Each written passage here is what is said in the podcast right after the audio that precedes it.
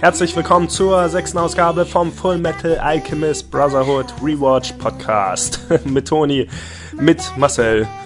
Hi. Und mit einem heute vollkommen anders klingenden René. Hallo. Die Hörer werden uns gar nicht abkaufen, dass du das bist.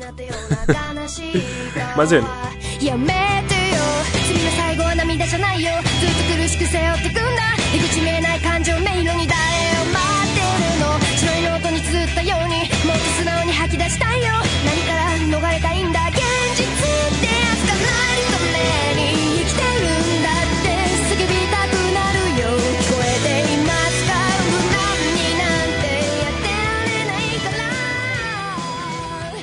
Okay, die Musik ist vorbei. Also, los geht's. Ähm, ja, wir äh, besprechen heute wieder vier Folgen von Full Metal Alchemist Brotherhood und die Besonderheit dieses Mal ist, dass äh, es, glaube ich, für die meisten von uns schon ewig her ist, dass wir diese Folgen gesehen haben. Mhm. ähm, wir hatten jetzt verschiedene Gründe, weshalb es nicht geklappt hat mit den Aufnahmen. Unter anderem Marcel hatte ähm, Internet, kein Internet für längere Zeit. Ich hatte, glaube ich, einfach keine Lust für längere Zeit und irgendwie, ja, keine Ahnung. Äh, ich habe heute noch mal alle vier Folgen geguckt. Echt? Alle nochmal? Ja. Ja, ich habe mir alle nochmal angeguckt, um mein Gedächtnis aufzufrischen, weil ich wirklich gar nicht mehr wusste, worum es eigentlich ging. Äh, deswegen lasst uns loslegen. Woran erinnert ihr euch denn noch an aus Episode 22? Ja, wir haben ja vorhin schon mit René darüber geredet, dass wir einfach in der Zeit noch so einen Schnelldurchlauf gemacht hatten, okay, um uns so ein bisschen Erinnerung zu rufen. Hm, okay. Ähm, genau, es endete das letzte Mal mit dem Cliffhanger der Kampf äh, Lynn gegen King Bradley, ne? Also Asiaten gegen. Ja. Militär. Genau. genau. Und da ging es jetzt ein bisschen weiter, ja. Ähm, auf jeden Fall, dass ja dann bei der Cliffhanger war ja, dass diese Linden Landfahren, so hieß die genau, ja. Äh, ja verletzt wurde anscheinend und er hat dann gesehen, okay, sie wurde angeschlagen und jetzt musste halt Lind sich ein bisschen um sie kümmern, also sprich, es war eigentlich mehr eine Last für ihn.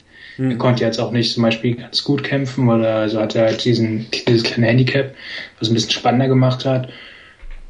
Und parallel ging halt auch noch der Kampf gegen Snakar halt weiter.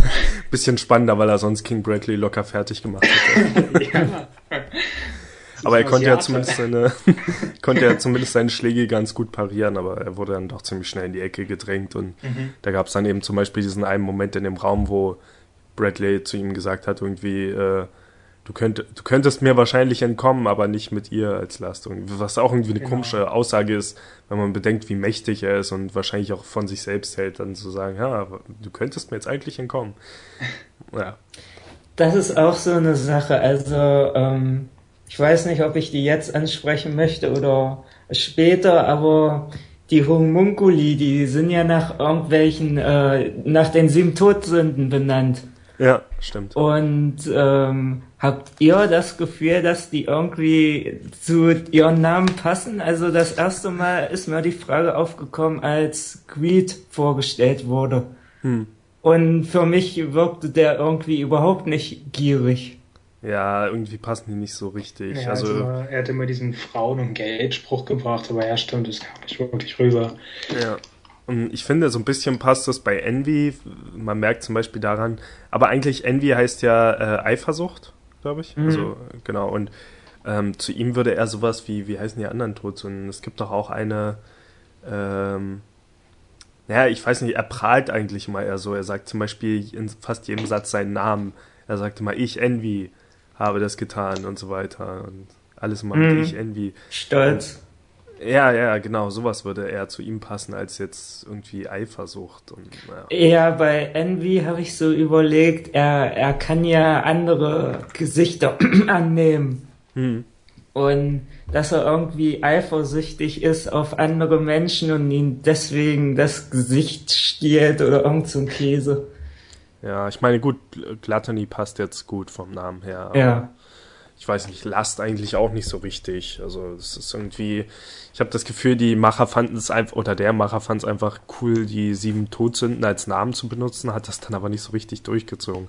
Was ich sehr komisch fand, wenn man ähm, sich am Anfang dieser Folge den Rückblick anguckt, den Rückblick auf die letzte Folge, da da wird, da sagt der Sprecher komischerweise, also zumindest in der deutschen Version, ähm, Gluttony und, und Rev machen sich auf dem Weg dorthin irgendwie. Er sagt nicht King Bradley, sondern zur Verwirrung der Zuschauer nennt er ihn bei seinem Homunculus-Namen, was wahrscheinlich, naja, noch nicht oft genug etabliert wurde, als dass man es jetzt wirklich wüsste, wenn das Bild nicht dazu wäre. Also das fand ich war irgendwie eine komische Entscheidung, ihn dann in diesem Rückblick nur als Rev zu bezeichnen. Aber ja, das, selbst das kam noch nicht so richtig vor, wobei das noch Potenzial hätte irgendwie, dass, dass er dann in die Ecke getrieben wird und dann vielleicht wütend wird. Aber nee, so richtig passt es nicht von den Namen her. Ähm, ich fand die Folge insgesamt etwas unspektakulär eigentlich. Also es ist irgendwie nicht genug passiert oder verwechsel ich das? Welche Folge waren das jetzt? Das, ja, das, war, glaube so ich, erst, ja, die, die, die Folge danach, wo Winry das mit ihren Eltern herausfindet, ist erst die, die zweite Folge, die wir heute besprechen, ne? Hm, nicht, das war eigentlich in der. Ah, okay, ist doch in der, weil die Folge genau, kommt. Die zweite echt, Halbzeit, ja. Ja, die kommt mir echt etwas ereignislos vor, so alles in allem.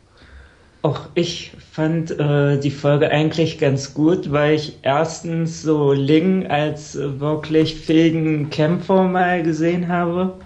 Hm. Oder er hat nicht viel gekämpft, äh, gekämpft, aber gekrampft. aber ich habe äh, ihn irgendwie abgekauft, dass er was drauf hat. Ja, Und dann so. in der Folge haben wir ja auch mehr über äh, Scar erfahren. Genau. Ja. Winry und Scar, also die Wahrheit dahinter. Also nicht Winry und Scar, das ist keine Liebesromanze. was halt ja. in Wirklichkeit damals passiert ist, was in der vorigen Folge schon ein bisschen angesprochen wurde, dass der Tattoo-Mann ihre Eltern getötet hat. Ja, ist glaube ich schon ein bisschen länger her, oder? Wann waren das, das jetzt war Edward dort, die, die, die den, das Volk hm. getroffen hat? Müsste doch aber dann die Folge davor gewesen sein. Also die Folgen davor, unsere, unsere letzte Folge sozusagen. Also war zumindest bevor irgendwie da, ja, also genau, unsere letzte Folge war das. Ähm, ich, ich war zumindest überrascht oder froh, dass Scar zumindest wirklich die Eltern getötet hat. Und ich, ich, yeah. ich hatte ja vermutet, dass das irgendwie so ein Ver Verwechslungsding wäre, wo, er, wo die sich am Ende gewünscht haben, dass er sie tötet, weil es keinen anderen Ausweg gab oder irgendwie sowas. Zumindest hat er sie wirklich getötet, ohne dass sie was dafür konnten. Aber natürlich gab es so viele Umstände, die ihn eigentlich zum Opfer gemacht haben und so weiter. Ähm, ja, so, naja, so ist halt seine Geschichte. Ja. ja, und dann mal wieder so eine etwas ätzende, also drückende Sequenz, wo sie halt die Pistole in der Hand hielt. Man wusste halt, dass sie nicht abdrücken würde und so. Also diese schwache Mädchen-Sequenz wieder, die irgendwie mal sein muss. Naja. Wobei ich dort interessant fand, dass, äh, dass Gar, glaube ich, gesagt hat, wenn du mich an, also er hat erst wieder dieses typisch äh, Full Metal Alchemist aufopferungsvolle oder typisch Anime-Ding, wo, ja, schieß ruhig auf mich, aber er hat dann eben nicht gesagt, ja, ich verdiene es zu sterben, sondern er hat gesagt, aber dann. Aber nicht ins Gesicht. er hat gesagt, dann bin ich gezwungen, gegen dich zu kämpfen oder irgendwie sowas. Also es war eigentlich trotzdem eher eine Drohung. Er hat ihr halt gedroht, sie zu töten, wenn sie abdrückt oder irgendwie sowas, glaube ich. Ich glaube, passiv-aggressiv ist das ja. äh, korrekte Wort dafür. Ja, stimmt schon. Und wir hatten das Aufopferungsvolle, aber eben dann auch wieder mit Lanfan in der Folge, die die ganze Zeit zurückgelassen werden wollte. Und ach, wir haben es in jeder Folge. Leute wollen sterben, überall sterben und sich aufopfern und zurückbleiben. Genau, das ist Krieg. Ich finde die, ich finde die Homunculi eigentlich fast nachvollziehbarer als normale Menschen, die wenigstens nicht die ganze Zeit nur sterben wollen. Äh, ja, ein Moment, der mir nicht so gefallen hat, als Winville schon auf dem Weg dort zu dem Kampfort war. Also sie hat ja auf der Straße davon gehört, dass äh, Edward und Alphonse wieder in einen Kampf verwickelt sind. Und dann hatte sie halt diese Erinnerung, sie hat an ihre Eltern gedacht und dann kurz an Edward und dann hat sie es auch noch so platt ausgesprochen. Huch, warum muss ich denn jetzt gerade an beide denken? So als ob, okay, diese, diese, dieses Foreshadowing reicht nicht, sondern sie muss dann auch direkt nochmal aussprechen äh, mhm. oh, ich habe jetzt gerade an die beiden gedacht, weil gleich was pass weil ich gleich was erfahren werde, was mit den beiden zu tun hat. Und äh, äh, ja, gut, die ganze Vergangenheitsszene. Habt ihr dazu irgendwas zu sagen? Es war, ich weiß gar nicht mehr, was genau. Irgendjemand hatte sich, hat sein Bruder sich für Scar geopfert? Was so? Ja, genau. Man sieht, sein Bruder erforscht irgendwie die Alchemie. Hm. Und ähm, er hat diese Tattoos, also auf den linken Arm kann er, nee, auf den rechten Arm kann er äh, Dinge zerlegen und auf den linken Arm kann er die wieder zusammensetzen. Hm. Und ähm, jedenfalls erforscht er da irgend so einen Quatsch und es ist mitten im Krieg. Mhm. Und ihr Dorf wird angegriffen. Und ähm, dann kommt es halt, wie es kommen muss. Es kommt halt so ein Staatsalchemist. Äh, da will ich später noch was dazu sagen. Und halt, da, da lässt halt irgend so eine Attacke los. Ja. Und ähm, Scars, Scars Bruder opfert sich halt für ihn. Und dann äh, als so der Kampf vorbei ist, äh, sieht so Scars Bruder, oh, der hat, äh, Scar hat seinen Arm verloren hm. und gibt ihm seinen Arm irgendwie, Alchem äh, transmutiert er den dahin. So hab's ich jedenfalls aufgefasst. Ja, Aber ich, ich bin mir nicht sicher, ob's, ob er es transmutiert hat oder ob äh, die Ärzte ihn so. äh, den dran genäht haben. Äh, zumindest wäre das ähm, wahrscheinlich das, was Score gedacht hat. Haben wahrscheinlich zwei verschiedene Arme gefunden und mussten dann einfach raten, welcher der richtige ist. Wir haben keine Zeit zum Überlegen, mach einfach. Ja. Aber der ist dicker als der linke Arm. Ach, das ist normal. Äh. Ja, stimmt, dabei die eine Sequenz, wo er dann aufgewacht ist, also in der Ich-Perspektive und man hat dann den neuen Arm gesehen, wo er dann noch selber dachte, oh Bruder, du bist hier, dir geht's gut und so hat er selber gesehen, dass das sein Arm ist. Das hat mich so ein bisschen an Jurassic Park erinnert, uh, in diesem Bunker, Strombunker, wo so ein Arm von hinten kommt und dann das ist wirklich nur ein einzelner Arm. An die ähm, Szene kann ich mich gar nicht erinnern. Ich mich auch nicht. Welcher Teil? Der erste Jurassic Ja, der allererste, wo die Frau da an diesen Bunker geht, um die Stromversorgung wieder anzustecken. Und vorher ist so dieser Jäger, der irgendwie rausgegangen und ihm gehörte der Arm. Also von hinten, geht so an eine Wand, da ist der Arm, die erschreckt sich. Also denkt ihr, er wäre es, erschreckt sich, dass nur alle Arme müssen, dann kommt der Raptor. Okay. Nee? Vielleicht nochmal gucken. Apropos, ja. Apropos Arm. Ähm, ich hatte letztens ein Let's Play zu ähm, Shadow of Memories, Memories. Ah, genau cool. gesehen. Und da geht's ja auch so um äh, Homunculi und Quatsch.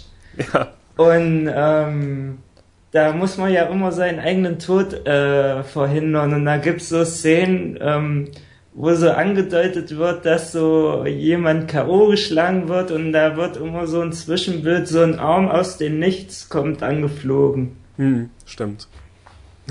naja. Aber ähm, was ich noch zu den Alchemisten sagen wollte, der da angegriffen hat, das Dorf, das ist, glaube ich, ähm, dieser Alchemist, den man am Anfang sieht, der da im Gefängnis sitzt, oder? Genau, genau.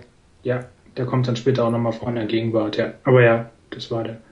Und der hat irgendwie solche ähnliche Kraft wie Mustang, nur statt Feuer kann er so Explosionen machen, also wie Sprengstoff, ist so ein Sprengstoff-Fetischist mit Alchemie. Okay. Ja, da habe ich dann heute doch wieder nicht aufgepasst bei der Rückblickszene. Deswegen weiß ich da gar nicht mehr, was passiert. Ja gut, du könntest dich wahrscheinlich schon gar nicht mal an diese Szene erinnern, wo er zu sehen war das erste Mal. Deswegen ist es dir egal. äh, ja. Ähm, sonst habe ich, glaube ich, zu der Folge nichts weiter zu sagen. Wie endet die nochmal? Ach so, wir haben noch diese ganze... Nee, es passiert erst in der nächsten Folge, ja, ne, wo sich dann passiert das Landfahrt ja. noch selbst den, den Genau, das kommt noch alles. Überall Arme, Arme fliegen. Sind wir hier bei Star Wars oder was? Okay. Das ist ein Ende.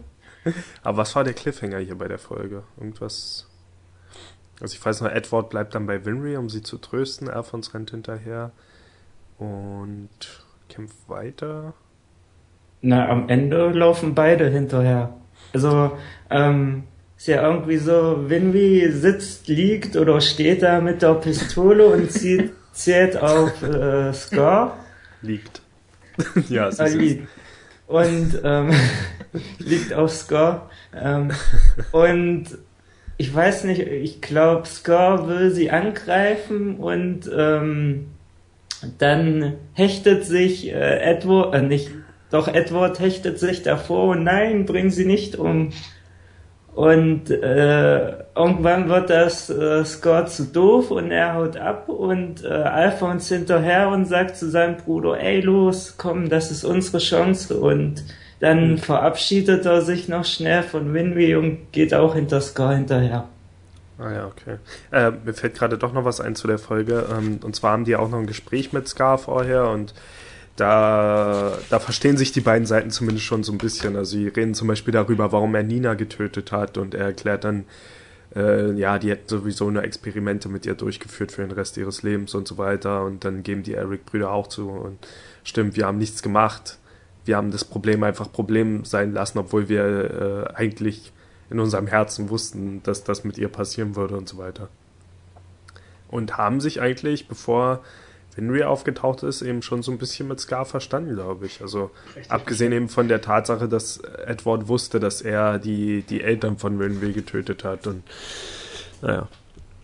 Ähm, und der Plan war ja eigentlich, äh, die, die Homunculi anzulocken mit Scar und das hat ja dann eigentlich auch geklappt, aber irgendwie die Homunculi haben dann eben nur gegen Dings, gegen Lin gekämpft. Ich bin mir nicht ganz sicher, wie die sich das eigentlich so wirklich vorgestellt haben, wie dieser Plan hätte funktionieren sollen. Naja. Ja, ja, das hatten wir schon letztes Mal besprochen, dass das hinter, hinten und vorne nicht gut durchdacht war. Ja. Gut, dann äh, zur nächsten Folge, da werden die Ereignisse fortgesetzt. Äh, ähm, und Mal gucken, was passiert hier. ja, wir können das erstmal mit den Armen nochmal aufgreifen, oder? Das war ja. Ach so, ja, sie hat irgendwie, also die beiden wurden von King Bradley verfolgt und was genau, genau hat Lynn und Lynn fahren und man hat ja einfach nur gesehen, dass sie ja nochmal sagt, ihr sollt sie rücklassen, nur lasst und so und dann hat man ja gesehen, dass irgendwie was abgebunden hat, auf was gebissen hat und dann mit den Kuhn halt, ja, und man hat es dann ja später gerafft, was sie eigentlich gemacht hat. Also das kleine ja, aber was war eigentlich nochmal genau der Trick jetzt? Was, was hat sie gemacht? Die hat den Arm abgeschnitten, ähm, den abgeschnittenen Arm an einen Hund, einen streunenden Hund angebunden und die Blutfährte hat der King Bradley irgendwie in die Irre geführt. Ach so war es mit, so, der, Blut. Dass er sie halt, äh, das Inhalt dann fahren irgendwie in Sicherheit bringen konnte.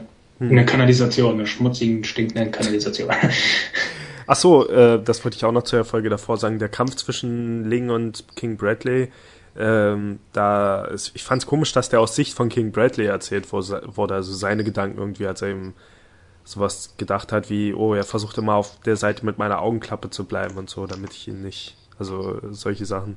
Was so an sich ja ganz interessant war, aber es ist dann eben komisch aus Sicht des Bösewichts gerade zu erzählen. Wahrscheinlich hätte man Lynn durch seinen ausländischen Dialekt nicht ganz verstanden.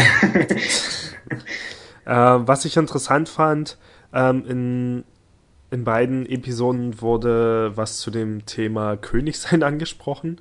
In äh. Episode 22 hat King Bradley eben mit Ling gesprochen und nee, Ling hat mit King Bradley und hat irgendwie gesagt, er könnte niemals ein richtiger Anführer sein, weil äh, was ist ein König ohne sein Volk?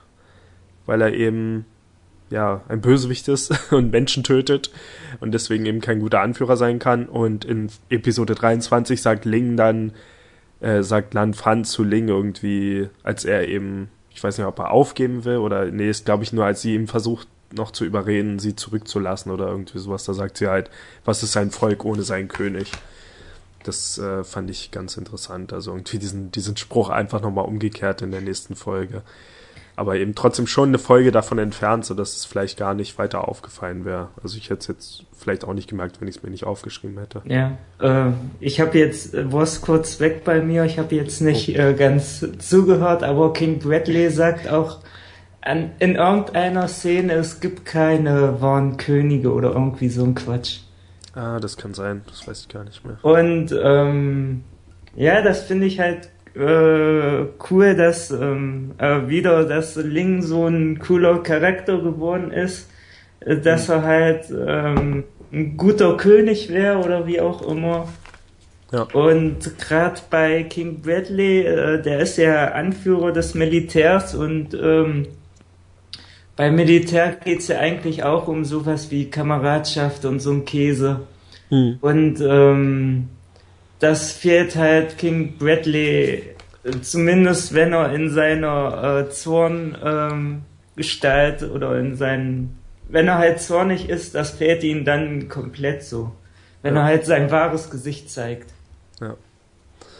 Ähm, was mir bei der Folge speziell nicht gefallen hat und was auch immer wieder so eine Schwäche durch die ganze Reihe ist, aber äh, also durch die ganze Serie, aber hier ganz äh, speziell aufgefallen ist, immer wieder tauchen Figuren einfach aus dem Nichts auf, wenn gerade irgendein, wenn es gerade zu einem Höhepunkt kommen soll oder gerade ein spannender Kampf starten soll, was hier eben mehrmals passiert ist. Irgendwie gerade Figuren wollen gerade anfangen zu kämpfen, die eben gerade im Bild sind und dann springt aus dem Hintergrund jemand hervor und, und kommt dazwischen. Das ist hier, glaube ich, dreimal insgesamt passiert.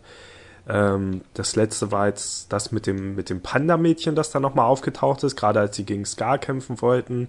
Es war mit der einen hier, äh, ähm, wie heißt sie, die dann halt mit dem, mit dem Auto ankam. So, Hawkeye, die. Äh, Hawkeye, genau. Und dann war es nochmal, war es Ling, glaube ich sogar. Ja, genau der auch nochmal aus dem Hintergrund aufgetaucht ist. Also ständig diese Momente, wo Kämpfe dadurch abgebrochen werden, dass gerade jemand dazwischen kommt, der einfach aus heiterem Himmel, wo er gerade gebraucht wird. Und das hat mich ziemlich gestört.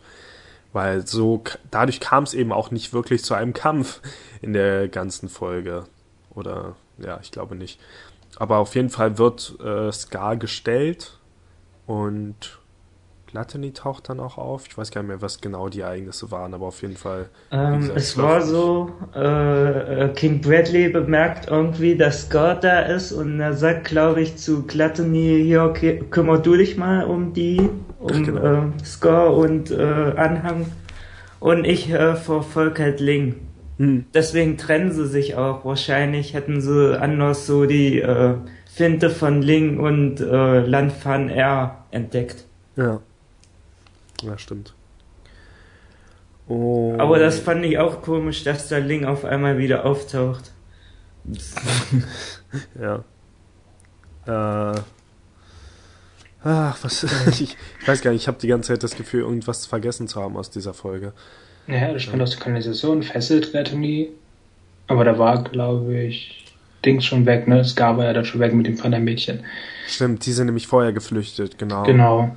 Und, und ähm. vorher kam halt noch Hawkeye mit dem Auto und da kam auch irgendwie so ein komischer Spruch von Ed, wo irgendwie gesagt hat, ich weiß gar nicht, ob er da geflüchtet äh, ist oder jemand ins Auto gesetzt hat, aber auf jeden Fall hat er irgendwie gesagt, äh, der Oberste ist zwar ein widerlich, der Oberste ist zwar ein widerlicher Kerl, aber man kann ihm vertrauen irgendwie. Und da habe ich mich gefragt, warum? Warum ist Mustang jetzt auf einmal ein widerlicher Kerl? Also die, die haben doch gerade überhaupt keinen Zwist oder sowas. Ich meine, es hätte er vielleicht gesagt, als er noch dachte, dass äh, dass, dass Oberst Ross von ihm verbrannt wurde oder Lieutenant Ross oder was weiß ich, was ihr Rang ist, aber das, die, die Reaktion habe ich nicht so richtig verstanden. Und auch insgesamt wird Mustang äh, jetzt nach und nach in diesen Folgen halt nach diesem charakterlichen Höhepunkt von ihm, als er Dings besiegt hat, Last, seitdem wird er eigentlich nur auch als Witzfigur von allen behandelt. Das finde ich sehr seltsam eigentlich so als Gegenstück zu diesen Momenten, als, er, als eben alle Angst vor ihm hatten. Aber das wird jetzt auch in den Folgen danach dann noch etwas schlimmer, der Umgang mit ihm. Ähm, ich weiß nicht, ich finde das eigentlich äh, ähm, dass hier Hawkeye, ich will immer Falkenauge sagen, ähm, dass Hawkeye so äh, mit ihnen kokettiert, das finde ich eigentlich ganz äh, lustig. Irgendwie weiß ich nicht, ob das eine sexuelle Anspannung zwischen den beiden ist oder hm. keine Ahnung, aber das fand ich immer lustig und ähm, das finde ich auch gut, ja. Die ähm, Hawkeye kommt ja auch dann so verkleidet an, eben indem sie sich die Haare lang macht und eine Brille aufsetzt, wie ähm, das so wie bei Clark Kent und Superman. ja, stimmt. äh, ja, aber die achten ja auch wirklich alle immer darauf, dass sie ihre Tarnung aufrechterhalten und so und sie eben als Militärpolizei bezeichnen und sowas und nicht erwähnen, dass äh, ja irgendwie, naja, die ganze Zeit halt ihren Pakt versuchen geheim zu halten.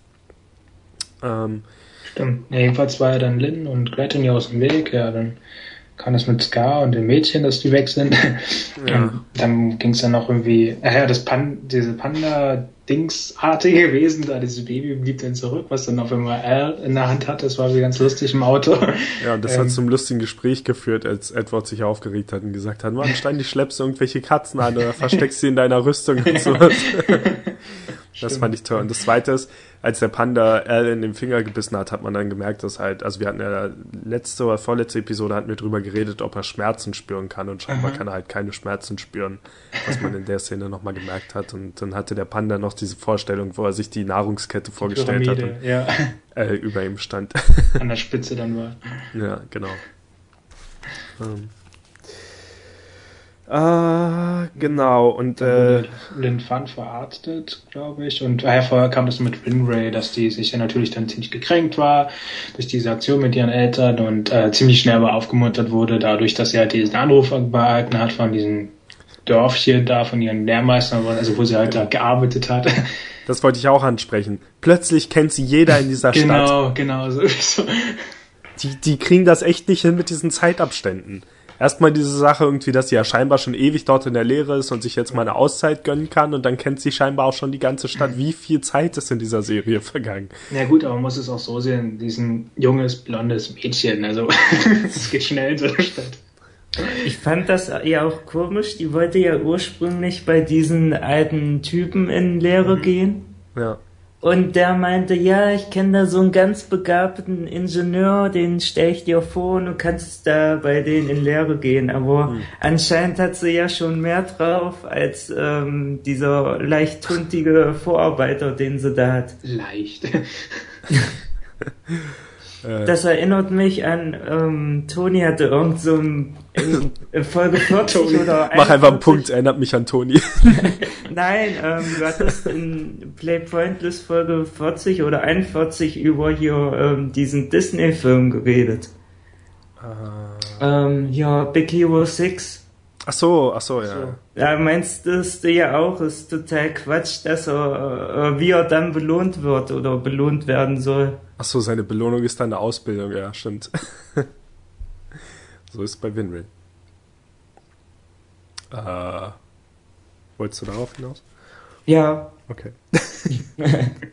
äh, ja, das war auf jeden Fall irgendwie seltsam, dieses, naja. Aber auf jeden Fall ist der Grund, für sie zurückzureisen. Das Beste ist halt, Winry ist gerade weg und dann sagt Ed zu Landfahren, ach, ich kenne da eine sehr gute Automail-Mechanikerin. ja, toll. Sie ist übrigens gerade weg. ja. Wenn du rennst, kriegst du sie vielleicht noch. Äh, ja. Ähm, okay, es gibt die ganze Abschiedsszene am Zug. Oh ja.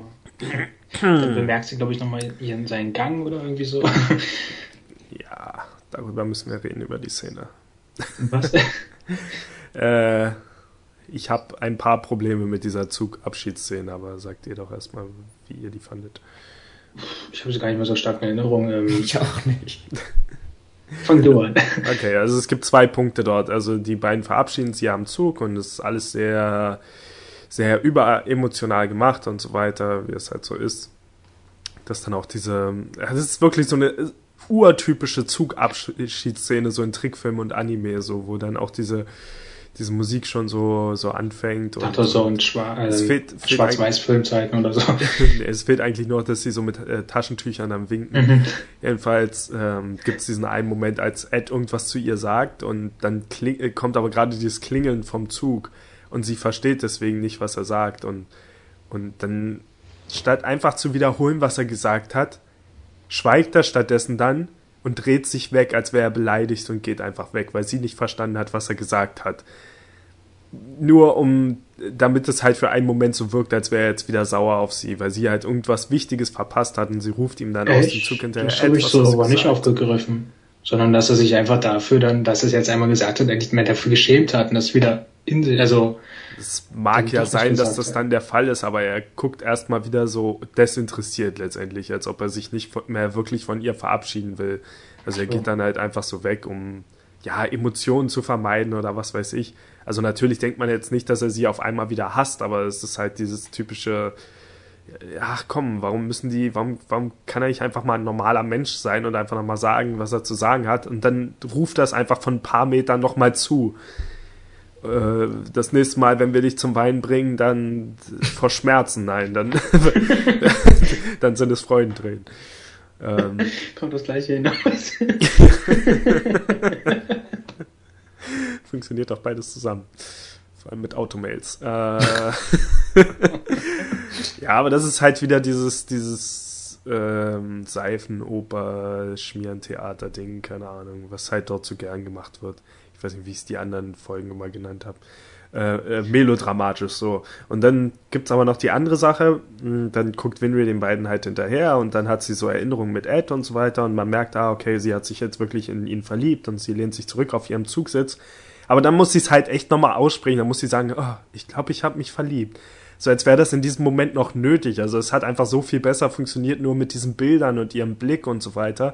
Aber für die dümmsten der dummen Zuschauer muss ich es dann halt echt nochmal aussprechen. Das war dann wieder so, ähm, was war es jetzt in der Folge davor, hatte ich das doch gerade auch schon irgendwie gesagt. Das ist halt auch so ein, äh, das, das mit dem, äh, warum muss ich gerade an die beiden denken? Ja, genau dieses, äh, warum nicht einfach die Bilder für sich sprechen lassen? Wer es nicht merkt, merkt es halt nicht. So, die haben ja auch nicht nochmal erklärt, dass in der Folge davor schon mal über das Thema Königsein gesprochen wurde. Naja, gut. äh, das war die Zugszene. Ich bin nur super gespannt, wir müssen mal aufpassen. Also die, die Serie ist ja noch lange nicht in der Mitte angekommen und ich frage mich, ob dies wirklich, also ob Winry wirklich nicht nochmal aus irgendeinem anderen Grund heult, als nur aus Freudentränen. Aber gut, wir werden sehen. Vielleicht ist sie jetzt auch erstmal raus aus der Geschichte, ich weiß nicht. Wäre eigentlich auch schade. Wird umbesetzt und nächster Folge ist eine schwarze. Äh, okay. Ähm, dann ging es halt, dann war noch ein bisschen, glaube ich, schon was gesehen von dieser Waldblockhütte, wo sie da halt den Feind verarzten und der, der Doktor da wieder zu sehen war. Hm. Ich glaube, da waren wieder ein bisschen ein paar Streitigkeiten mit Mustang und diesem Arzt. Hm.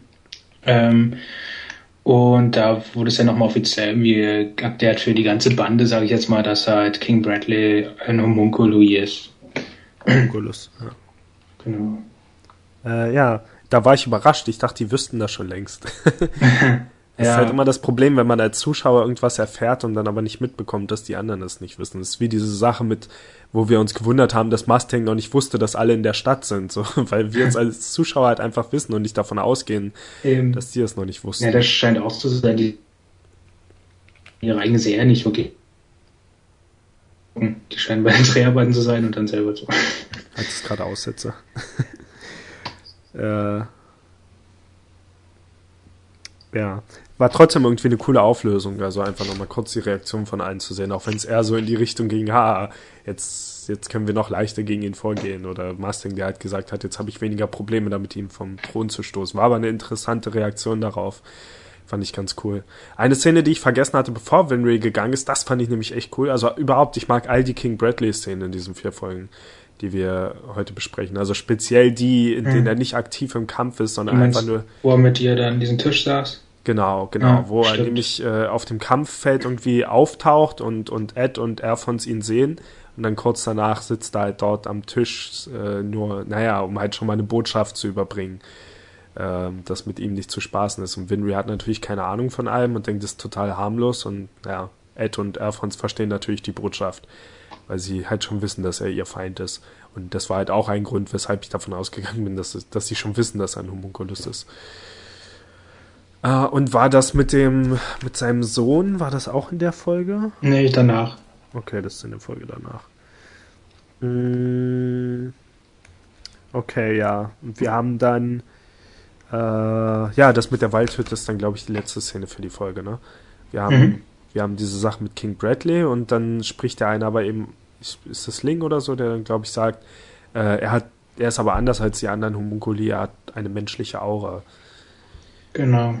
Da frage ich mich auch, was das zu bedeuten haben wird. Ähm, ich denke mal wahrscheinlich. Ja, wir wissen doch schon, dass Kingbird der anders ist, weil er altert. Er ist ja der einzige Homunculi, der altert. Ja, gut, das mag sein, aber weiß ich nicht, ob das, äh, das, Wir wissen ja trotzdem noch nicht, was das bedeutet. Also ich würde vermuten, dass er wahrscheinlich äh, vorher ein Mensch war und umgewandelt wurde im Gegensatz so, zu den anderen, ja, klar. die aus dem Nichts erschaffen wurden oder so. Äh, da gibt's auch, ich weiß nicht, ob das jetzt in der Folge war, wahrscheinlich in der nächsten erst, aber ähm, King Bradley hat ja einen Sohn.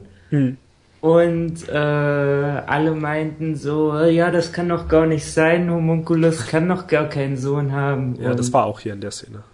Ähm, wo wollen die das noch wissen? Vor zwei Folgen vorher oder weiß ich nicht, zehn Folgen vorher haben sie es noch für, für möglich gehalten, dass Homunculi überhaupt existieren. ja, stimmt, aber andererseits sind die, sind sie ja auch trotzdem Alchemisten, weiß nicht. Also selbst wenn sie das nur für Fiktion halten, wissen sie ja vielleicht trotzdem darüber Bescheid. So wie wir jetzt wüssten, wie Vampire funktionieren, auch wenn wir nicht daran glauben, dass es sie gibt. Also sie wissen ja trotzdem, was ein Homunculus ist, nämlich ein künstlicher Mensch und deswegen könnte er wahrscheinlich keinen Sohn haben. Ich weiß nicht, könnt mir das so erklären. Und ja, wir erfahren, dass sein Sohn adoptiert ist. Ähm, Sein Sohn weiß es auch noch nicht. Wahrscheinlich nicht. Äh, man hat dann aber auch in der Szene, na gut, wenn das die Folge jetzt danach war, da hat man nochmal speziell gesehen, dass er lilane Augen, glaube ich, hat. Also vielleicht sollte das so ein Merkmal, also der Sohn, dass der Sohn lilane Augen hat, was vielleicht so ein Merkmal sein sollte, dass er halt nicht direkt verwandt ist. Äh, gut, und, und dann ist der, passiert der Ausbruch von Gluttony, ne? Also mhm. er erfährt, dass, dass die Person dort im Raum Mustang ist und dann wird er halt wütend, weil Mustang Last umget umgetötet hat, umgebracht hat. und dann öffnet sich irgendwie sein Körper und da ist dann ein riesiges Maul mhm. mit einem Auge drin. Genau, das Auge, was wir ja auch schon von den Toren so kennen, oder zumindest den Visionen. Genau, und das ist halt auch interessant, weil als wir über diese Tor-Szene geredet haben, da äh, ist uns ja auch aufgefallen, dass, äh, dass, dass dort immer so ein großes Grinsekatzengrinsen ist und wir hatten dann überlegt, welche Homunkuli dieses Grinsen haben und das ist halt auch Gluttony, der dieses breite Grinsen hat, also er scheint schon mehr damit verwurzelt zu sein, was in diesem Tor, mit diesem Tor passiert und wir erfahren dann ja auch, warum das so ist. Deswegen äh, weiter zur dritten Folge für heute, zur Folge 24. Mhm. Äh, ja, da sieht man das auf jeden Fall. Ah, ne, vorher sah man, glaube ich, nochmal kurz. Dr. Marco sieht man da mal. Genau, Eva, dass Dr. Marco doch noch lebt. Haben wir ja letztes auch noch geraten, ob er tot ist oder nun als Geise genommen wurde, gefangen genommen. Ja. Genau, das ist eine ziemlich interessante Szene. Er spricht ja mit Envy, mhm. wird von dem gefangen gehalten und Envy deutet dann halt an, also ich weiß nicht, fällt hier erst, nee, jetzt in den letzten paar Folgen fiel halt immer mal wieder das Wort Menschenopfer. Du bist ein Menschenopfer, du bist ein Menschenopfer. Klingt eigentlich nur wieder Beleidigung. Und Dr. Marco ist halt scheinbar auch ein Menschenopfer. Und äh, er versucht dann halt zu erraten, was der Plan der Homunculie ist und ähm, er sagt dann irgendwie, ja, ihr wollt einen riesen Bandkreis erschaffen mit allen Menschen, um dann einen Stein der Weisen, denn wir wissen ja schon, dass man halt Menschenopfer braucht, um einen Stein der Weisen zu erschaffen und die haben halt scheinbar vor, einen riesen Bandkreis zu erschaffen. Interessant ist dann aber, dass Envy sagt, dass nicht der Plan ist, aber nah dran. So, was auch interessant ist, was jetzt selten gemacht wird irgendwie so in Serien. Entweder jemand errät einen Plan oder er errät einen Plan halt nicht und hier ist es halt, ja, irgendwie, er hat den Plan erraten, aber nicht so ganz. Und es ist halt die Frage, was dieses, was ist der eigentliche Plan? Ich habe mich gefragt, ob sie es reingebracht haben. Ich kann es jetzt natürlich nicht wissen. Und ich erinnere mich auch nicht mehr genug an das originale Fullmetal Alchemist. Deswegen würde ich es jetzt auch nicht als Spoiler deuten, aber ich hatte das Gefühl, dass das dort der Plan war. Und dass die Serie vielleicht deswegen dieses, dieses Gespräch mit reingebracht hat. Ich weiß natürlich nicht, wie nah dran das jetzt im Fullmetal Alchemist Brotherhood ist. Aber es könnte gut sein, dass das irgendwie so ein Seitenhieb auf die alte Serie war, die dann halt irgendwann ab irgendeinem Punkt ihren eigenen Plot gesponnen hat. Ähm, ja, keine Ahnung. Auf jeden Fall äh, ist ein interessantes Mysterium, das aufgedeckt werden muss. Und Dr. Marco steckt dann halt in einer Zwickmühle, weil Envy sagt, dass entweder er arbeitet mit denen zusammen oder sein ganzes Dorf wird ausgelöscht. Äh, was schon eine gemeine Fall ist, also ein gemeines moralisches Dilemma. Was macht er eben an diesem großen Plan mitarbeiten, durch den viele, viele Menschen sterben können oder eben sein Dorf opfern? Aber was passiert dann, wenn sein Dorf zerstört wird? Ist ja nicht so, dass sie ihn dann gehen lassen. Also, das waren so die Sachen, die ich da interessant fand.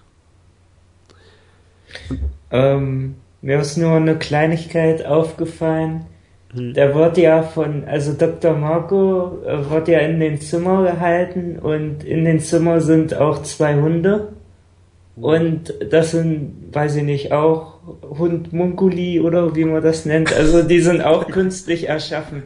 Hund ähm, Munkuli? ähm, ja, das sieht man so, ähm, wenn irgendwas transmutiert wird, da sieht man immer so, so Strukturen wie so so. Äh, wie so Ziegelsteine, so ein paar Ecken. Und okay. diese Hunde hatten auch irgendwie solche Ecken im Fell. Ah, okay. Ich erinnere mich nicht mal mehr, dass es Hunde gab. ich hab's Ist mir auch gesehen. nur beim zweiten Mal äh, gucken ein, äh, so beim Überspringen von den Folgen bin ich zufällig auf die äh, äh, auf die Szene gekommen und okay. äh, auf die Szene gekommen. Äh, wir haben außerdem noch ein Gespräch ähm, zwischen King Bradley und einer gewissen Pride, die halt scheinbar auch noch einer der äh, Homunculi zu sein scheint. Und wir sehen in der Szene aber immer nur einen Schmetterling. Also ist nicht ganz klar, ob das halt nur ein Ersatzmittel ist, um die eigentliche Person nicht zu zeigen. Aber er guckt auch immer hoch zu dem Schmetterling. Es scheint niemand anderes dort zu stehen. Und er spricht dann darüber und irgendwie, ich weiß gar nicht mehr genau, was das Gespräch war, nur dass er irgendwie Bericht erstattet hat und dann irgendwie, glaube ich, den Plan des Vaters angezweifelt hat und sie dann gesagt hat, das könnte man als Verrat deuten oder so. Mhm. Mhm. Aber ähm, man sieht ja zuerst den Schmetterling, äh, wie er so gegen äh, so eine Lampe fliegt, immer und immer wieder. Hm. Und daneben ist ein Spinnennetz. Hm. Und am so. Ende sieht man halt, wie sich der Schmetterling verfängt und äh, die Spinne dann ankommt und den Schmetterling einwickelt. Schon ein Homunculus weniger. okay, das ist vielleicht die Spinne. Ähm, ja. Ja, stimmt. Und da hat man ja noch so diese Szene gesehen mit seinem Sohn, also am Essentisch und so. Also diese vaterliche Szene. Ja, es war interessant. Also wenn man es jetzt unter dem anderen Gesichtspunkt sieht, dass vorher war es halt irgendwie so, ja, er ist halt dieser bösartige Anführer und Homunculus.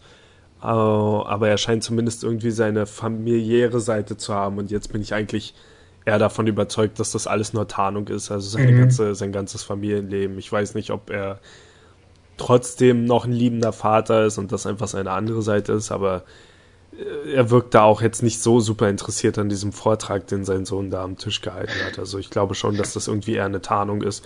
Und ja. es war natürlich irgendwie so ein interessantes Kontrastprogramm, dass der Junge halt alles gesagt hat, was nicht auf seinen Vater zutrifft. Weil er natürlich keine Ahnung hat, der Saubbengel, was sein Vater eigentlich den ganzen Tag macht. Äh, Mit seiner Mutter. Ja, ja ich habe es glaube ich auch in Erinnerung, dass, also sonst kennt man ja so dieses Klischee, wenn die Bösewichte vielleicht auch eine Familie oder so haben, dass die ja dadurch irgendwie ja trotzdem ihre Schwachstelle haben. Also ja, trotzdem wie liebende Familienväter sind oder so, also oder wichtig sind, dass ihr Nachwuchs da ist. Aber ich glaube auch, ich habe so irgendwie so eine Erinnerung, dass es da halt wirklich mal so der krasse Fall war, dass ihm wirklich sein eigener Sohn auch scheißegal war oder irgendwie auch nichts weiter als ein Menschenopfer ist. Ja.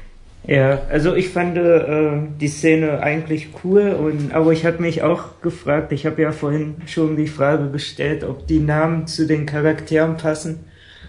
Und ähm, das und äh, das Gespräch mit Bright war halt so, äh, ja, die haben halt nicht zu Zorn gepasst. Ja. Und dann ähm, jetzt, äh, ich weiß nicht, ob das in dieser Folge war oder in der nächsten mit hier äh, Mustang kommt dann noch so eine Szene. Was für eine Szene? Ähm, wo Mustang zu den Generälen kommt. Ach so, ach so, das ja, stimmt. Ja, da, Ende der Folge, ja. Ja, stimmt schon. Also hier passt das eben auch wieder nicht so richtig mit dem Zorn, aber ich kann mir, wie gesagt, halt vorstellen, dass das dann, dass das vielleicht, also bei Zorn ist, kann man auch wirklich sagen, dass was, dass sie sich aufsparen können, bis er halt wirklich wütend wird. Die anderen sind halt alles so spezifische. Dann wird er zum Hulk. Genau. äh, aber warte erst mal, wenn der Junge mit, mit einer schlechten Note auf den Aussatz nach Hause kommt, dann er den Zorn einer Gürtelschnalle. Ähm, äh, ja, das passt aber auch dieses Ganze mit dem Familienleben aufrechterhalten ist ja auch so ein Politiker-Ding irgendwie, dass Politiker halt schon irgendwie jetzt äh, verheiratet sein müssen und so weiter, irgendwie um ein gutes Bild in der äh, Öffentlichkeit abzugeben und es jetzt nicht so gut kommt, dann irgendwie, wenn halt so ein Staatsoberhaupt gewählt wird, dass äh, ja, weiß ich nicht, alleinstehend ist und vielleicht. Und dann Nuttenvögel. Ja. In der Öffentlichkeit. in der U-Bahn. äh, so, der Hauptteil der Folge spielt sich dann aber in der, an der Hütte ab. Oder im Wald, ja. Ähm, ja, die Hütte ja. im Wald, genau.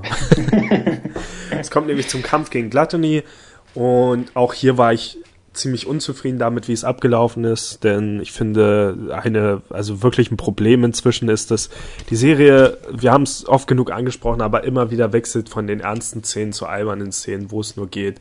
Jedes Mal, wenn irgendein Gegner super bedrohlich scheint, wie es hier jetzt meiner Meinung nach der Fall ist, also Glatoni scheint wirklich gefährlich zu sein und selbst Mustang kann ja in dem Moment nichts machen, die müssen ja wirklich alle flüchten. Aber dann kommt halt so eine Szene, wie sie albern davonrennen und Witze dabei machen und das fand ich dann in dem Fall wirklich furchtbar.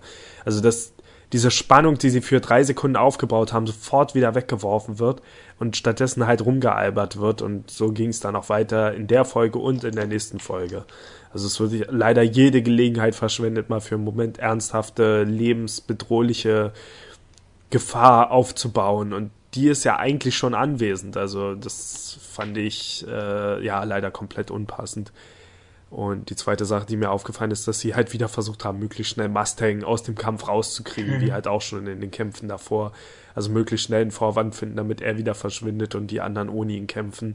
Was vermute ich mal daran liegt, dass er halt schon einen Homunculus besiegt hat und er halt sich dadurch als der Stärkste dort herausgestellt hat und die Schreiber, Zeichner, was weiß ich, ist einfach spannender fanden, ihn jedes Mal einfach aus den Kämpfen rauszukriegen, so schnell wie möglich. Er hatte irgendwie, dadurch, dass er auch mit der Stärkste ist, irgendwie auch gleichzeitig die, die stärkste Schwäche oder die einfachste Schwäche halt. Durch den Handschuh und hm. das Wasser und ja. Ja, aber man hat ja gesehen, dass er jetzt nicht wirklich. Weil man hätte jetzt einfach nur einen Kopf schießen müssen, aber. aber er hat ja gesehen, dass, dass er auch nicht wirklich eine Chance hatte. Er hat ja sein Feuer eingesetzt, klar, die hat's aufgesaugt und alle waren in Gefahr.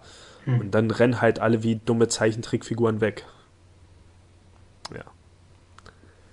Ihr merkt, das mir gefällt es nicht nur, so. sind auch nur Zeichentrickfiguren, also. äh, ja, mehr habe ich dazu dann schon fast nicht zu sagen. Also die Spannung war dann eigentlich hin und das wirklich Spannende passiert dann eigentlich, wenn Mustang zurück in der Stadt ist. Äh, ja gut, dann kommt halt noch Envy, der sich diesmal als einer dieser Hunde auch getarnt hat. Also man hatte gesehen, dass er anscheinend auch in Tieren verwandeln kann. Ähm, dann ist es ja, sind da zwei Bedrohungen. Mhm. Ähm, genau, dann kämpft halt Lynn, glaube ich, gegen Envy und äh, die anderen gegen den Nick Quatsch, oder? Wer kämpft nochmal gegen wen? Ach, stimmt, ah, ja. ist ja auch noch alles in der Folge. Ja, ja, zum Schluss. Ja, ich glaube schon, Lynn kämpfte gegen Envy und die beiden Brüder halt gegen Gretchen, genau. Mhm. Und äh, zuerst gegen so eine Trennwand, so eine Steinmauer getrennt. Äh, und dann war bestimmt halt trocken, also fliegt halt Din durch die Mauer und dann kämpfen wir halt alle zusammen irgendwie und dann passiert es eigentlich, dass er schon verschluckt werden durch ähm, Latonis, durch dieses Riesenmaul. Eigentlich ja. Anfang nur wollte er Linda wischen, dann kommt aber ähm, Eric da mit rein, dann sollte er aber nicht verschluckt werden, weil es ein wichtiges Menschenopfer ist und dann wird mir Envy mit da rein und so, ja. Mhm. Genau. Ja. Das war da zumindest.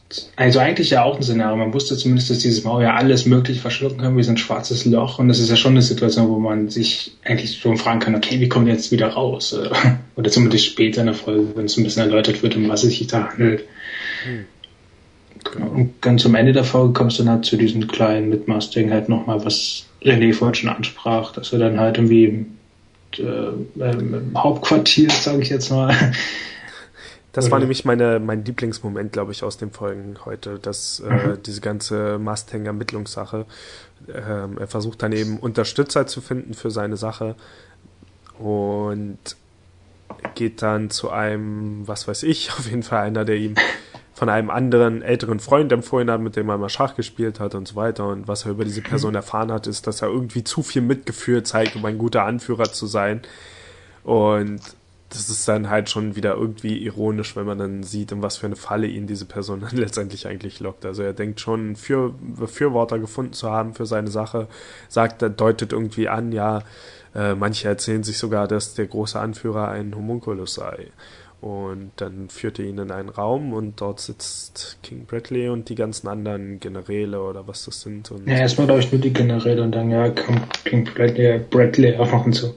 Genau. Also das fand ich schon ziemlich spannend und war mhm. ein cooler Überraschungsmoment und ich war eigentlich schon ziemlich davon überzeugt, dass Mustang jetzt erstmal für eine Weile an diesem Plan arbeitet und ich weiß nicht, ob mir das nicht vielleicht auch besser gefallen hätte, wenn er erstmal ein bisschen, wenn er wirkt, wenn es wirklich so scheint, als würde er es schaffen, seine Sache dort durchzusetzen, aber so wird es halt direkt wieder zerstört bei der erstbesten Gelegenheit. Aber es war schon äh, ziemlich hart und ich habe mich eigentlich fast mehr gefragt, was mit ihm dort jetzt eigentlich passiert, was ja. dann auch in der nächsten Folge erstmal eine ganze Weile lang nicht aufgedeckt wurde. Also da ging es dann schon für längere Zeit erstmal um das, was äh, ja mit den anderen passiert.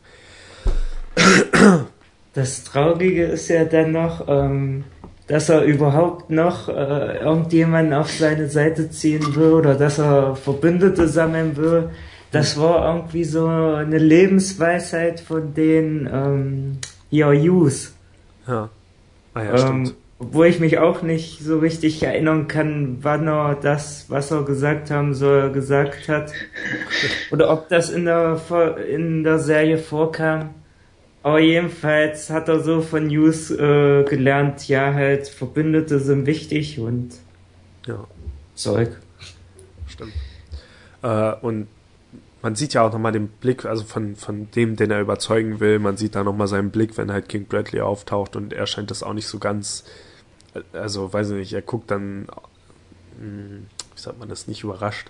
Er weiß ja, was passiert, aber er guckt irgendwie so entschuldigend vielleicht zum Mustang. Also man merkt halt, dass er das machen musste, was er gemacht hat. Und das vielleicht auch nicht so richtig wollte. Also dass er vielleicht auch so benutzt wurde, um Mustang anzulocken. Hm, naja. Aber äh, gut, andererseits ist er halt auch in den Raum gekommen und hat dann gesagt, äh, erzähl mir doch nochmal, was du über King Bradley und als Homunculus sagen wolltest. Und interessant fand ich dann aber, dass Bradley eben auch nicht verschwiegen hat, sondern er hat gesagt, und haben Sie ein Problem damit, dass ich ein Homunculus bin? Oder irgendwie sowas. Äh, ja, man merkt schon, wer am längeren Hebel sitzt. Okay, das war es, glaube ich, zu der Folge. Habt ihr noch was zuzufügen, bevor wir zur finalen Folge für heute kommen? Nö. Okay, dann in der letzten Folge, äh, die findet größtenteils in Glattonys Inneren statt. Dort äh, ist alles, was er je so verschluckt. Ach so, ich wollte noch sagen, die Folge davor hat dann mit so einem blöden Edward-Schrei geendet, den ich auch ziemlich dumm fand. Weil er geschrien hat, wo bin ich hier?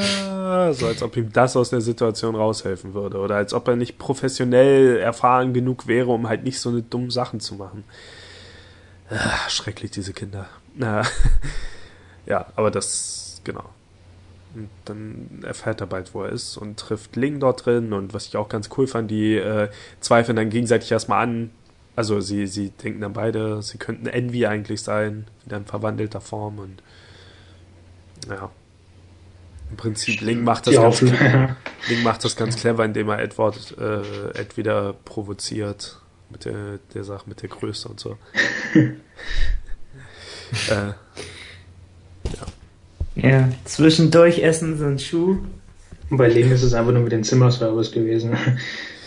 Ich habe mich gefragt, ob das wirklich geht. Kann man wirklich Lederwaren essen? Ich meine, die stammen ja von Tieren, also irgendwo klingt es schon sinnvoll, dass das geht. Probieren wir es aus. Man muss natürlich nochmal dazu sagen, dass Full Metal Alchemist jetzt in einer anderen Zeit spielt, wo vielleicht wirklich ach gut, kann man jetzt auch nicht sagen, dass da die Sachen irgendwie weniger verarbeitet wurden und vielleicht weniger Kunststoff oder so mit dran sind, aber äh, es wäre interessant zu wissen, ob da was dran ist. Also werden es ja nicht ganz aus so sich nicht ganz ausgedacht haben. Das ist interessant, wusste ich nicht. interessante Lebenslektion. Ich habe leider in den Rest der Folge dann nicht mehr drauf geachtet, ob Edward seinen Stiefel wirklich nicht anhat, aber die sind ja die meiste Zeit auch in dieser roten Blutbrühe rumgelaufen, wo man das nicht gesehen hat. Äh, gut. Genau, da war ja noch diese eine Szene, wo sie da rumirren und wo er dann noch den einen Arm seines Bruders findet, also wieder einen Arm. Ach ja. ähm, Genau, und dann hat er einfach nur auch feststeht, dass er wurde nicht komplett verschluckt, sondern nur ein Teil von ihm. Und dann hat er auch diese alberne Szene, wo er dann den Arm hochhebt und dann mit der Elric Telepathie oder so hochschreit. Das fand ich mal ganz lustig. Hat er, Moment, der hat den Arm von Alphons gefunden? Mhm. Nicht seinen eigenen? Nein, nein, von Alphons. Alphons hat Weil der hat er, ja, ja, der hat doch auch so, als es reingesungen wird, so, ja, typisch halt in Filmen. Und dann Ach so, so den Arm vorgestreckt. Den Blecharm, ja. Okay. Ja. Okay. Äh, genau. Lustig fand ich auch die Szene, wie Link, Link ist ja dann irgendwie zusammengebrochen und dann so eine Szene, wo, wo er, auch wieder so eine Szene, wo er gesagt hat, geh ohne mich weiter. Edward dann gesagt hat, okay, ich mach's. Und dann ist er mal alle paar Meter, hat er sich nochmal umgedreht, ich mach's jetzt wirklich. Und, naja, war natürlich klar, dass das nicht wirklich machen würde. Äh, ähm, ja, das aber, war beim Stiefel bestimmt auch so. Ja, wer ist denn jetzt? Also ich mach das wirklich. Ja, dann tut er nur so und der Linde frisst es halt wirklich. äh, interessant fand ich die Auflösung, was Gluttony dann wirklich ist. Also Envy kommt ja dann wieder dazu und erzählt denen davon. Und er scheint auch erstmal gar nicht so auf Angriff gestimmt zu sein. Also eher so, mhm. ja, wir stecken jetzt zusammen hier drin und ich dachte erst, die verbünden sich dann auch. Und, Aber ja, auch nicht verzweifelt. Also er weiß ja, wo er sich befindet und wie, äh, wie die Lage halt ist, aber er wirkt auch nicht verzweifelt und wie er dich war. Hm, würde ich jetzt nicht sagen. Also er war zumindest im Gegensatz zu den anderen, die sich noch Hoffnung gemacht haben, dass sie da rauskommen, war er schon etwas sauer. Dass, als, also er hat ja. gesagt, ja toll, habt ihr jetzt super hingekriegt, ihr Schweine. nee, aber das, ja, toll, wir müssen jetzt den Rest unseres Lebens hier drin bleiben. Also der war jetzt auch nicht super drauf. Äh, und ja, Gluttony ist eben scheinbar ein fehlgeschlagenes Experiment des Vaters, ein eigenes, äh, wie heißt denn jetzt wieder, Himmelstor zu erschaffen? Nee, Tor der, äh, Tor der Wahrheit, Tür der Wahrheit. Auf jeden Fall sowas Tür. zu erschaffen. Und das hat eben nicht so richtig funktioniert. Und das, was sich in Gluttony befindet, ist halt irgendwie so ein Zwischending. So eine Art andere Dimension. Äh, ja. Genau, und dann kommt noch die andere Wahrheit über den Krieg, also der Auslöser, wie der Krieg äh, der genau. Indianer, ähm, der, genau. der Rotäugigen da entstanden ist und so, dass halt auch Envy dahinter steckte und halt ein unschuldiges Kind erschoss, was schon echt hart ist. Ja. Ähm, Komisch genau. fand ich, dass Ed dann gesagt hat, irgendwie, also als er daneben wütend auf Envy war natürlich, deswegen hat er irgendwie sowas gesagt wie, du hast unsere Heimat zerstört. Warum unsere Heimat? Mhm. Seine Familie kommt doch gar nicht aus diesem, also aus Ishwal, oder? Nee, ist nicht, aber wahrscheinlich hat der Krieg ist ja aus, also hat sich ausgebreitet und ja, es waren ja auch Wen, Wenrys Eltern damit. Ja, vielleicht so. Ja, aber ich weiß nicht, der Satz ergibt trotzdem keinen Sinn, du hast unsere Heimat zerstört. Das ist ja nicht seine Heimat, die davon betroffen war. Also, das war etwas seltsam. Ja. Aber ja, das steckt da halt hinter diesem Bürgerkrieg. Genau, und da zeigt er seine wahre Gestalt. Genau. Ähm, also, ja, das war eigentlich schon ganz cool, weil ich finde Envy bisher, das habe ich, ich weiß nicht, ob wir schon darüber gesprochen haben, aber ich finde von fast allen Homunculi das Character Design, also dieses, dieses ich finde die ziemlich hässlich. Fast alle. Also gerade Envy mit seinen komischen Stachelhaaren und so, ich finde, dass der überhaupt nicht gut gestaltet ist, so als Charakter. Und im Gluttony, finde ich, geht noch, aber ihn finde ich jetzt auch nicht so super und gerade. Den mag ich am liebsten. ja, ich weiß, aber ich finde ihn nicht so toll. Also ich finde, so in seiner normalen Gestalt geht er noch weil er so einen so. relativ schlichten Lick, äh, Lick, Look mit dem, so dieses relativ simple Gesicht und so hat, aber gerade jetzt, wo sich sein Körper dann geöffnet hat, das sollte halt gefährlicher aussehen, finde ich, als dann so, wieder aussah. Ja, ja, das, das mag ich jetzt wiederum auch nicht, ja. Und auch Last, ja, gut, die ging, aber ich finde so dieser. Ja, das töten, das ging. ich finde dieser, ähm, darüber hatten wir auch schon mal geredet, wie ist dieser andere Homunculus, der als erst gestorben ist, äh, der, der sich verwandeln konnte und so. Der Greed. Ja, genau, der sah in seiner verwandelten Form auch irgendwie dumm aus. Aber gerade, ich finde speziell Envy sieht ziemlich scheiße aus. Also es ist einfach dieser ganze Charakter dafür, dass er halt schon ziemlich gefährlich sein soll und schon länger durchhält jetzt als seine Kollegen und eigentlich der wirklich fiese von denen zu sein scheint. Ich war echt froh, als er sich dann verwandelt hat und eben wirklich gefährlich aussah und nicht dieses seltsame Ding mit den Stachelhaaren. Ähm, ja, und die, komisch finde ich diese Erklärung, die haben ja gesagt, ah, deswegen hat er, oder weißt du noch, wie, was für Spuren er im Wald hinterlassen hat? Hm.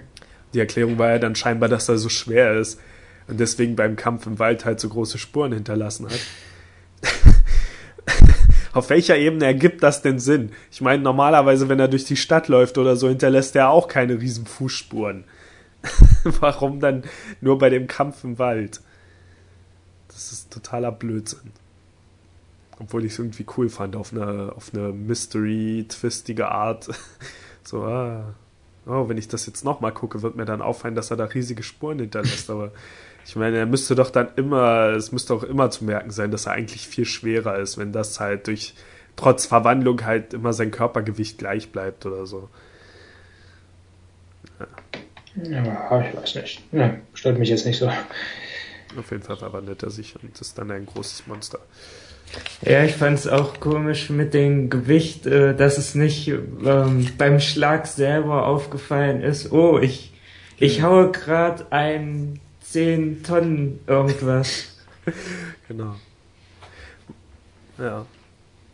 Äh, ist aber mal eine coole Abwechslung, dort jetzt halt so ein großes Monster drin zu haben. Also ich finde jetzt, die Serie hätte es zwar auch nicht unbedingt gebraucht, aber ich finde, es schadet auch jetzt gar nicht. Gerade weil sie sich ja, weil es jetzt kein Riesenmonster ist, das die Stadt angreift oder so, sondern sie sich ja sowieso schon in so einer anderen Dimension befinden.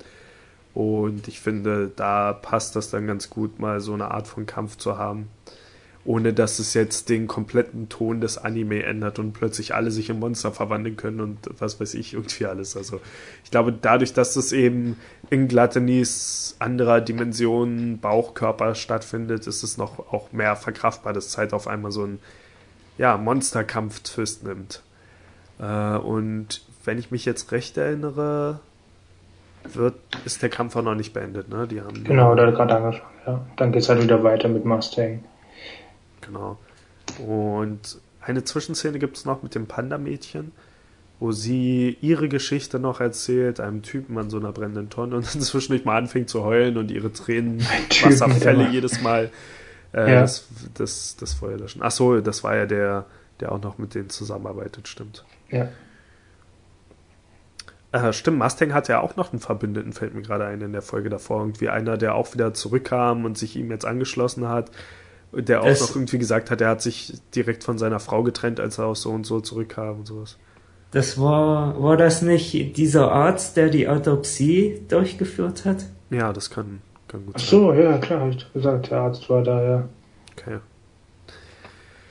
Ja, ich frage mich manchmal so ein bisschen, ob dieses äh, Panda-Mädchen noch ihr Payoff bekommt oder ob sie halt wirklich nur so eine Zusatzmotivation für Scar ist. Also ich finde sie immer noch so ein bisschen überflüssig und hätte jetzt nicht irgendwie ihre Geschichte dort hören müssen. Also ich weiß nicht, ob sich das noch wirklich auszahlt, sie dort zu haben. Bis jetzt ist sie für mich eher so ein, ja, irgendwie so ein Hindernis. Die taucht halt immer in dem Moment nach auf, wenn Scar dann, also wie halt in der Folge, als er dann kurz gerettet werden musste, dann mal um halt dieses komische Panda-Tier mit reinzubringen und ja, mal gucken ich weiß nicht, ich bin jetzt kein so großer Fan von ihr. Ich meine, vielleicht bringt sie tonlich so ein bisschen was anderes mit rein, aber Ska ist jetzt sowieso ja. schon komplett. Also sie ist ja, glaube ich, mal wichtig, äh, um diese, ja, um diese andere Art von Alchemie halt zu zeigen, zu verdeutlichen, was es ist. Also mehr, dass es ja nicht mehr was medizinisches, heilerisches ist, als jetzt das, was hm. ähm, die anderen Soldaten eigentlich damit machen. Ja, okay. Ich, ja, aber im Moment habe ich halt eher den Eindruck, sie soll da sein, um zu zeigen, dass es gar nicht so ein großer Mistkerl ist. Aber das haben sie sowieso schon lange verloren. Also dieses, dass gar ein gefährlicher Mensch ist, glaube ich jetzt schon seit, weiß ich nicht, fast seit Anfang der Se Serie nicht mehr. Also seit irgendwie diesen ersten paar Kämpfen gegen ihn hat er schon, wurde schon so oft uns schon so oft aufgedrückt, was für ein netter Mensch er eigentlich ist und dass er nur helfen will und gute Motive hat und dass er so und so nur getötet hat wegen das und das und gut. Naja, na gut, dass er gute Motive hat, ich nicht. Also man weiß ja schon, dass er eigentlich falsche Taten gemacht hat. Aber klar, dass er jetzt nicht so, so ein Überbösewicht ist oder Angst davor haben muss. Ist gar kein schon. Bösewicht mehr.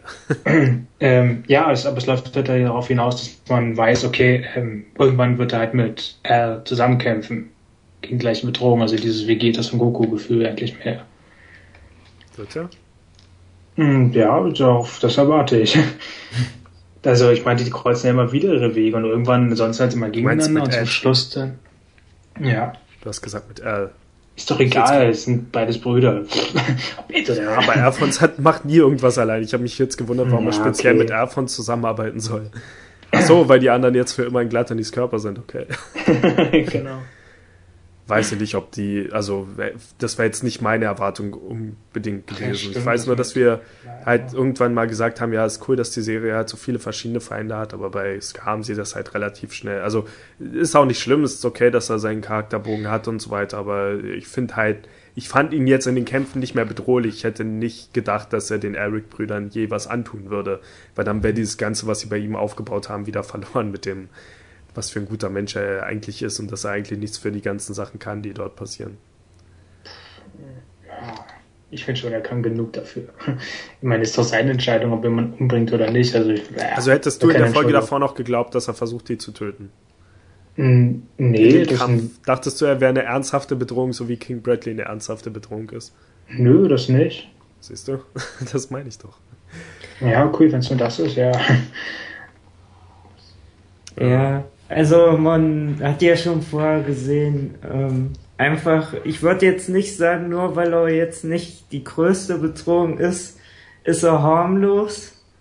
Ähm, ist ja wie, weiß ich nicht, AIDS zu verharmlosen, nur weil es Hungertod gibt oder irgendwie so. ähm, oder umgedreht. Ähm, Aber er ist eher sowas wie eine leichte Erkältung. ähm, ja, es gibt ja so, ich hatte es ja letztes Mal so, so als Lawful Evil bezeichnet und hm. ähm, äh, ich hatte mal so einen Podcast gehört von Stay Forever zu, was war denn das? Irgend so ein D&D-Spiel. Ja. Da, da gibt's ja die Einteilung ähm, Chaotic Evil, Neutral Evil und ähm, Lawful Evil und das auch noch mit gut und äh, neutral, neutral. Ja. Und ähm, da gibt's auch irgendwie so, äh, sie haben das eingedeutscht mit ähm, Lawful, mit äh, Recht. Ähm, rechtschaffend. Genau, rechtschaffend. Ja. Und äh, da hat er, äh, weiß ich nicht, ob das jetzt Gunnar oder der andere war, der gemeint hat, äh, da gibt's so ein, einen Typ ins Spiel, der ist so rechtschaffend gut und der muss unbedingt Gutes tun, egal ob es richtig ist oder nicht. Und wenn ja. du denen sagst, ja, ich habe schon mal jemanden getötet, ähm, dann ähm, tötet er dich halt. Oder ja. irgendwie so ein Käse. Okay. Aber wäre das nicht schon wieder Lawful Evil eigentlich?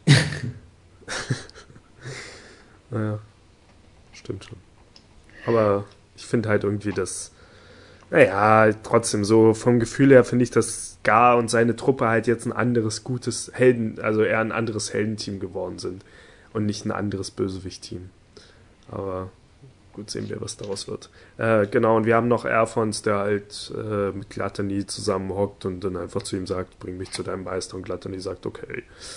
Genau. Also Gluttony ist auch schon wieder ziemlich schnell besänftigt dafür, dass er halt noch ausgerastet ist wegen Last. Und jetzt, gut, da zeigt sich halt wieder so seine Seite, dass er eher sowas wie ein Baby ist. Ähm, ja. Ja, so mag ich ihn. Ja.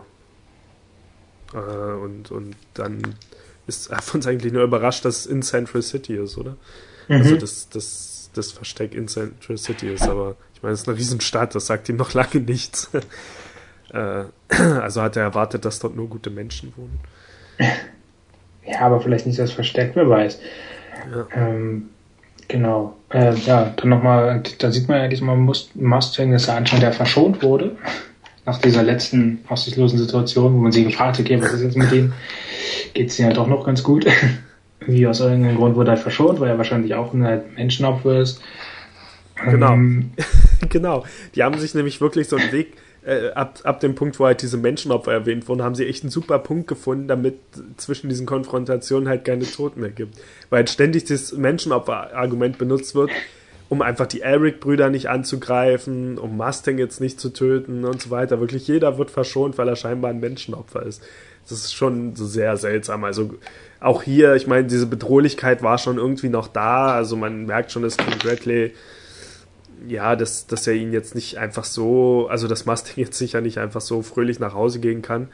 Aber das ist schon irgendwie etwas enttäuschend, dass wieder so nach diesem Cliffhanger, dass er dann einfach so ungeschoren davon kommt. Aber ja, erzähl mal weiter. Ich erinnere mich ehrlich, also bis dorthin habe ich heute nicht nochmal geguckt, deswegen erinnere ich mich gar so. nicht mehr an die ja, Interaktion das zwischen den beiden. einzige Druckmittel, was dann noch entstanden ist, dass äh, King Bradley durch seine führende Position jetzt Hawkeye an seine rechten Seite genommen hat, also als und ihr untergestellt, also dass er halt sein Druckmittel noch hat, dass sie ihn halt endlich ausgeliefert ist, weil sie ist nicht wichtig für den Plan. Stimmt, stimmt. Ich habe mich schon gewundert, wieso er das überhaupt getan hat, weil wenn ich äh, mich Warf nennen würde, ich würde den einfach in zwei reißen und äh, den seine Bande. Wie gesagt, und, Menschenopfer.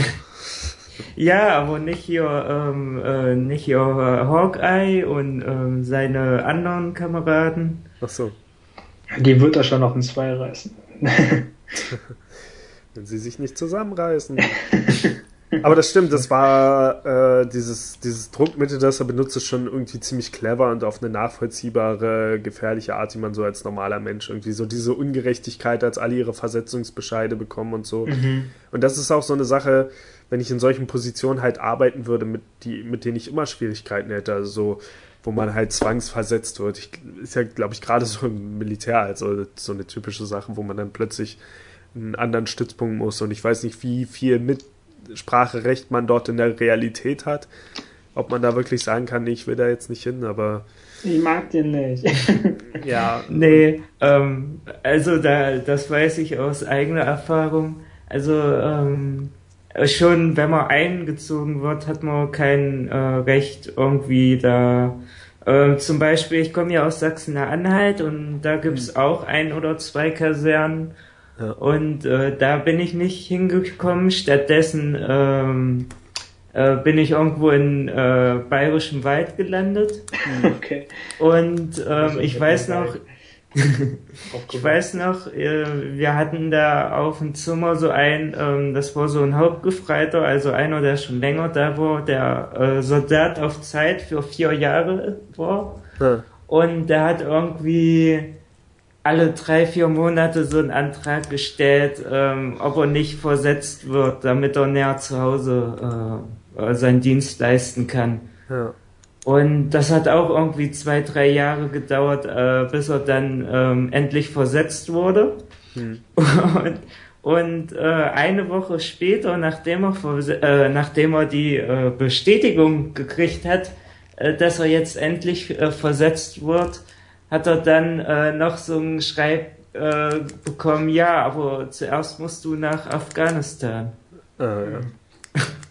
Das ist nämlich, also mal davon abgesehen, dass das natürlich sowieso eine beschissene Situation ist, aber das war auch einer der Gründe, also einer der größten Gründe, warum ich keine Lust auf den Wehrdienst hatte und letztendlich Zivildienst gemacht habe, weil ich mir dort halt aussuchen kann, wo ich es mache und in der Nähe von zu Hause machen kann oder ja äh, und und dass man speziell beim Wehrdienst ist natürlich nochmal so eine Sache, gut, das ist zeitlich begrenzt.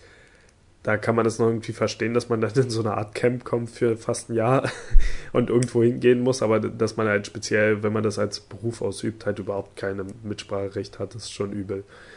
Und hier war es ja jetzt nicht mal so, dass sie irgendwie an einen anderen Ort ziehen musste, sondern einfach, dass sie halt äh, von einem Moment auf den nächsten da von ihrem geliebten Mustang äh, aus diesem Team dort abgezogen wird und dann halt auf einmal mit dem Feind, also unter, neben dem, neben dem Feind dem arbeiten muss.